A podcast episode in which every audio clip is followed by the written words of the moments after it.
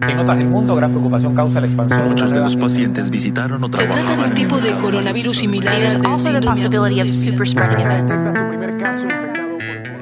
Bienvenidos a Coronavirus, lo que tienes que saber, la versión podcast de cada tarde del newsletter de La Tercera, una producción de Crónica Estéreo.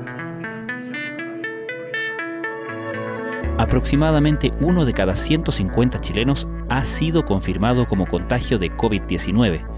La realidad de una pandemia que a inicios de año estaba en las noticias internacionales se acerca cada vez más a la vida propia, no solo por las medidas de precaución como las cuarentenas, sino también porque los casos llegan a los entornos personales, a las familias, los amigos, el lugar de trabajo o donde uno vive. Hoy, emocionado, el ministro Jaime Mañalich se tomó un minuto de su intervención en un punto de prensa para homenajear a un doctor, amigo y compañero de curso que, según contó, había fallecido sin dejar en ningún momento de atender. En la misma comparecencia, anunció que la subsecretaria de su cartera, Paula Daza, que apenas una hora antes había dado en solitario el reporte de la jornada, iniciaría una cuarentena preventiva, dado que su chofer también estaba bajo la misma medida por haber tenido un contacto estrecho que dio positivo. Los números marcan que 93 personas más se suman al conteo de víctimas, que ya supera las 1500. Todos ellos tienen una historia y seres queridos detrás. Es imposible abstraerse de esto con videos como el que se viralizó esta tarde del doctor Juan Carlos Carvajal, médico broncopulmonar de la Clínica Santa María, quien falleció a causa del COVID-19. Mientras retiraban la camilla con su cuerpo de ese mismo recinto asistencial, los que fueron sus compañeros de trabajo se alinearon para darle un sobrecogedor aplauso. La pandemia tiene rostros y es bueno no olvidarlo, jamás. Estas son algunas de las informaciones destacadas de la cobertura de la tercera a la crisis del coronavirus. Este sábado, fuentes de gobierno confirmaron que el chofer de la subsecretaria de Salud Pública, Paula Daza, se encontraba en cuarentena preventiva. Minutos más tarde, el ministro Jaime Mañalich informó que la autoridad, quien hoy dio a conocer el balance de casos de COVID-19 en el país, también está cumpliendo la medida.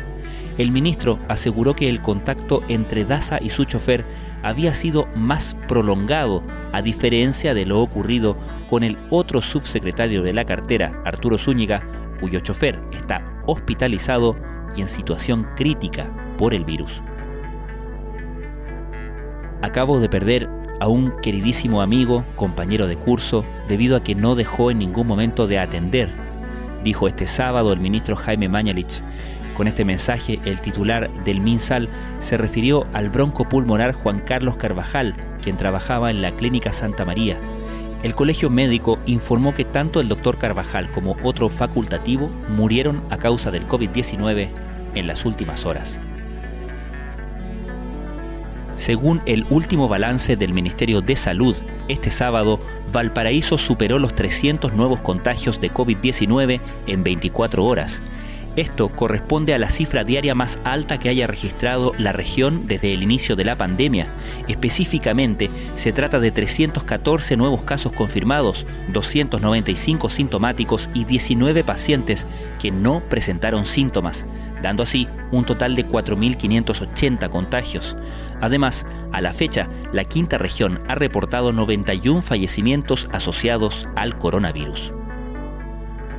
La estadística inicial reportada el pasado lunes por el registro civil indicaba que la región metropolitana en mayo había tenido 4.873 muertes, un 29% más que el mismo mes del año pasado y la mayor cifra, a lo menos en una década, según su propio registro, en plena pandemia del coronavirus pero dicho conteo ha ido sufriendo ajustes con el paso de los días. Este viernes el sitio web de estadísticas de la institución reveló un número aún mayor, 5.302 fallecidos inscritos para la capital entre el 1 y el 31 de mayo, 40,3% más que en 2019, con un aumento de 1.523 decesos entre ambos años. El presidente de Brasil, Jair Bolsonaro, anunció un cambio en la metodología sobre la contabilización de fallecidos y contagiados por el coronavirus. por la que en la práctica ha supuesto un drástico descenso. El cambio ha desatado las críticas de la oposición que cree que las autoridades quieren manipular los datos sobre la pandemia. En concreto, el último boletín recoge 164 muertes y 5.974 nuevos positivos, muy lejos de los 1.008 muertos y 30.136 nuevos casos de los que se informó el viernes y de los 1.492 decesos y 31.890 positivos de los que se dio cuenta el día jueves.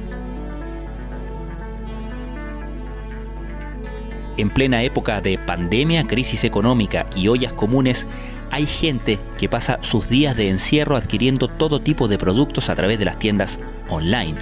Se trata de una conducta que los especialistas definen como compulsiva y que los e-commerce confirman en sus cifras. La ansiedad, el encierro y la búsqueda de placer son algunas de las razones por las que los chilenos compran sin parar. Es el reportaje de portada del suplemento Tendencias de hoy sábado en la tercera.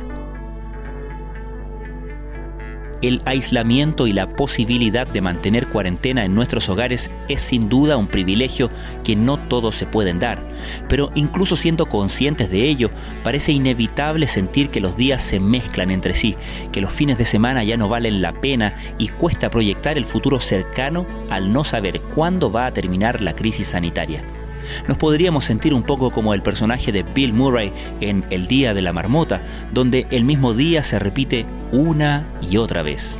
Entonces, ¿qué podemos hacer para devolverle el sentido a nuestros días y no hundirnos en la negatividad?